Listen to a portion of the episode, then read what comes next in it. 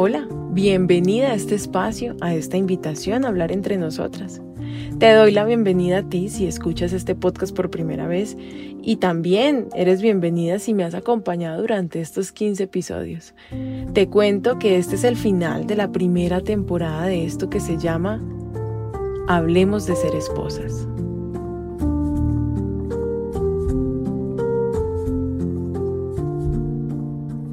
Para terminar esta temporada voy a contarte un chisme mío.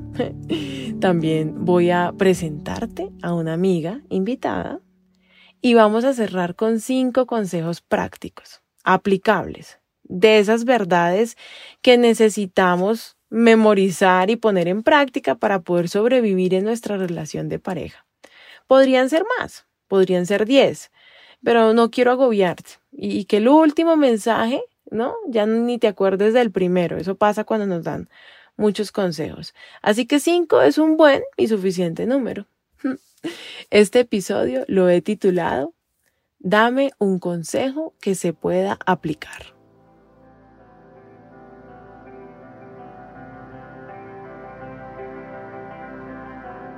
Recuerdo hace 17 años, 18 en realidad, que tomé la decisión de venirme a vivir con quien ahora es mi esposo, siendo apenas una niña de 19 años, con la idea de formar un hogar, eh, tener una familia, pero más que una idea mental, tenía como el corazón llenito de amor y estaba convencida de que ay, sin ese hombre no iba a poder vivir, ni respirar, esos amores adolescentes que te hacen hacer locuras. Recuerdo que tomé mis pocas pertenencias, las empaqué en maletas, en bolsas y las escondí en el closet porque no había hablado con mi mamá del tema. Pero pues yo ya era mayor de edad y, yo pensaba, yo ya lo decidí, lo voy a hacer y punto. ¿Ah? ¿Qué tal el nivel de rebeldía? Mi esposo en ese momento, mi novio, ¿no? A larga distancia, iba a ir a recogerme a mi ciudad natal el viernes para traerme a la capital a vivir con él. Él iba el viernes y ya era miércoles y yo no había hablado con mis papás. Esta historia no me hace sentir orgullosa, pues te lo explico, al contrario, me das como vergüenza y le doy gracias a Dios de que las cosas salieron bien porque estaba todo en riesgo. Todo parecía un juego, era como, como un sueño. Y la verdad es que ahora que soy mamá de dos mujeres, pues no me da risa, Imagínense la conversación con mi mamá para explicarle que me iba de la casa. Mis papás, como algunos de ustedes saben, pues ya son divorciados, ¿no? Y, y luego tenía que también hablar con mi papá y explicarle. Y también recuerdo que mi papá dijo, no se me va hasta que yo no hable con ese señor. mi mamá dijo algo muy lindo que después te lo voy a contar en la segunda temporada. Listo, voy a hacer un, un, un podcast especial contándote detalles de esta historia. Y, y porque sí, porque esta historia merece, ¿no? Eh, contarte con, con pelos y señales todas las locuras que pasaron. El caso es que yo cogí mis cosas, tenía, no sé, ropa, zapatos de tierra caliente, un equipo de sonido que mi mamá me había regalado, eh, un televisor de esos de cajón, ¿te acuerdas? De, de esos de antes. Y tenía unos cuadros que había pintado porque me encanta pintar y ya. Esas eran mis pertenencias. Y mi esposo fue por mí en una camioneta a recogerme, habló con mis papás. Ay, las conversaciones más incómodas que hemos tenido en nuestra vida. Y me vine a vivir con este hombre. Pues la historia tiene muchos detalles que después prometo contártelos porque son bien interesantes. El caso es que no llevábamos ni 15 días de estar viviendo juntos cuando un día mi esposo se fue a trabajar y yo estaba en la casa, no tenía clases ese día y me dio por mirar un libro como grueso que estaba ahí en la mesa de noche y al abrirlo me di cuenta que era un álbum de fotos y estaba organizado, pero tenía algunos espacios en blanco. O sea, se habían sacado algunas fotos. No era difícil imaginar que las fotos que faltaban eran de relaciones anteriores, que tal vez él eh, pues por supuesto no quería tener recuerdos ni que yo las viera. El caso es que estaba terminando de ver el álbum, fotos muy lindas de él cuando pequeño, cuando prestó servicio militar, sus primeros años de trabajo, su familia, y al terminar el álbum lo cerré y cuando lo iba a poner en su lugar, se cayeron unos negativos. ¿Te acuerdas? ¿Te acuerdas que antes uno tenía que revelar el rollo y salían esas peliculitas cafés que le entregaban a uno? Bueno, pues se han caído los negativos. Y adivina qué hice yo. Exactamente, mirarlos, por supuesto. Los puse así a contraluz y resulta que esos negativos eran las fotos que faltaban en el álbum. Y me enteré de tantas cosas. Ay Dios, paseos, lugares, exnovias. Y esto me hizo sentir tanto dolor, tanta tristeza. Bueno, te estoy hablando que yo tenía 19 años. Y yo dije, yo no quiero vivir con este hombre.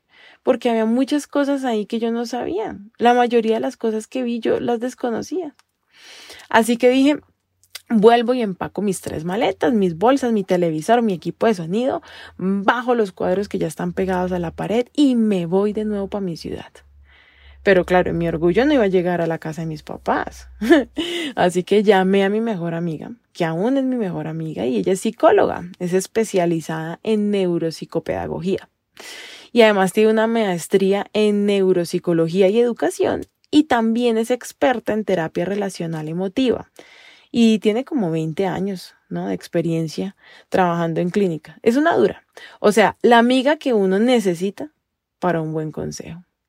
Y le dije, Sandra Lee, recíbeme en tu casa. Esta misma noche me voy para Cali de nuevo. O sea, esto fue un error, esto es una locura, yo no debería estar aquí. Y ella me preguntó qué pasa y yo le conté, no, es que acabo de ver accidentalmente unos negativos de todo el pasado de mi pareja y me duele mi corazón verlo tan feliz con otras mujeres, yo no quiero esta relación. Y así que ella me dijo, ay amiga bella, entiendo que estés muy angustiada, pero bueno, vamos a hacer algo. Vamos a respirar lento y profundamente y vamos a contestar esta pregunta. ¿Tú también tienes pasado? ¿O acaso tú naciste el día que lo conociste? ¿Acaso tú no has vivido muchas cosas? Antes de tomar esa decisión y empacar tus cosas y salir como una loca corriendo, quiero que pongas por un momento toda tu vida en negativos. Tu pasado, esas fotos de esos paseos, de las relaciones con los ex. Quiero que pongas en negativo todas esas cosas que tú hiciste, que disfrutaste y que te encantaron, y las que no te encantaron también pero que en este momento ya no hacen parte de tu vida. ¿Ves? Tú también tienes un pasado, pero decidiste un presente y ese presente es con Él. Él al igual que tú tiene un pasado, pero es solo eso, un pasado. Él ahora decidió un presente y ese presente es contigo. De aquí en adelante van a construir su propio álbum de fotos. No te tomes personal el pasado. Imagínate que él viera los negativos del tuyo. Además es pretender que uno nació el día que conoció a su pareja y eso no es. De hecho, uno se enamora gracias al pasado, porque uno es lo que es gracias a lo que ha vivido. Dime por favor si no son muy sabias esas palabras. Desde ese día y durante muchos años, en momentos de desesperación en mi relación, he acudido a esta amiga y se ha ganado ese lugar importantísimo de confianza al 100%. Tan importante que cuando decidimos casarnos, la elegimos a ella, la madrina del matrimonio. Es una mujer excepcional, está llena de amor y, eh, más allá de ser mi amiga, te puedo decir que es una hermana que me regaló la vida. Y la he invitado a este episodio para que nos hable a su estilo, que es muy como nos gusta, práctico, para que en este último episodio de esta primera temporada escuches consejos súper chéveres como este que me dio ella hace 18 años atrás. Imagínate, toda esta historia de mi matrimonio sin sus consejos no hubiera ocurrido. Si me hubieran dicho, es que es mejor sola que mal acompañada. O cosas así que se escuchan hoy. En día así que, Sandrita, haz lo tuyo. Cinco tips. El primero, vive en el presente. Esta es una mega tendencia, un nuevo movimiento que nos invita a mantener nuestros sentidos y nuestros pensamientos en el ahora. Porque como dice Kung Fu Panda, el ayer es historia, el mañana es un misterio y el hoy es un obsequio, por eso se llama presente. Y por andar tristes pensando en el pasado o angustiadas por el futuro del que no sabemos qué va a pasar, nos olvidamos de disfrutar del regalo del presente. Así que deja atrás lo que pasó y disfruta lo que tienes ahora.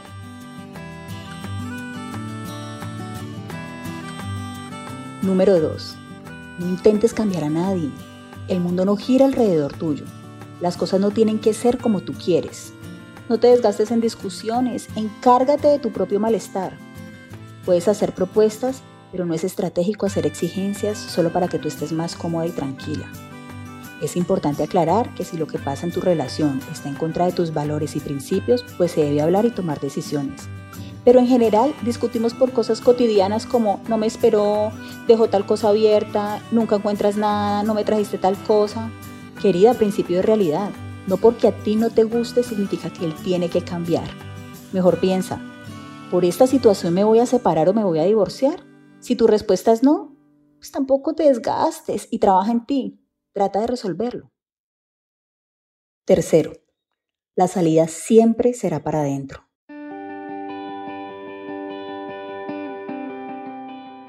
No esperes que el mundo o las personas cambien. Mejor revisa tus expectativas y tus exigencias para que eso que está pasando no te duela tanto. Recuerda que no podemos controlar lo que pasa por fuera de nosotros, solo tenemos el control de lo que pensamos y hacemos, y es ahí donde está el trabajo más interesante.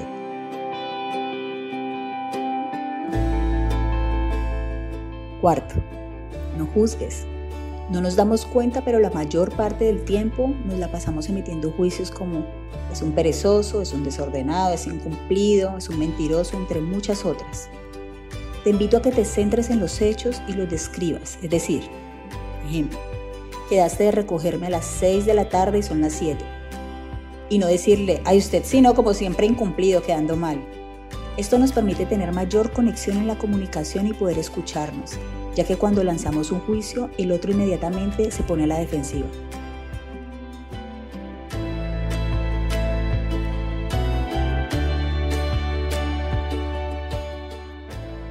Quinto, tres cosas para agradecer. Identifica diariamente tres cosas que haga tu esposo que te llenen de alegría o amor. Puede ser cosas sencillas como que me sirvió un cafecito o me abrió la puerta o me dijo un halago, en fin. Cuando uno está centrado en encontrar las cosas lindas y maravillosas, eso crece. Así que pregúntate, ¿qué jardín estás regando? ¿El de la maleza o el de las flores?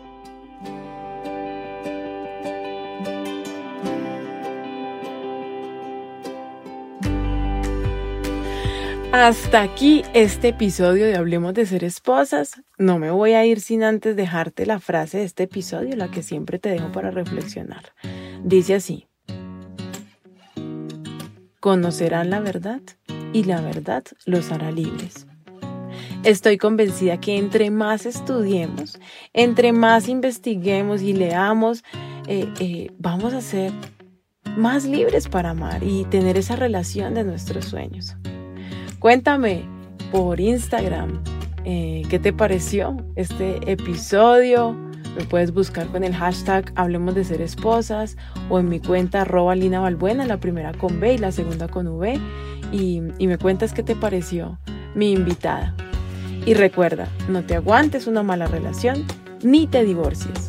Hay otro camino.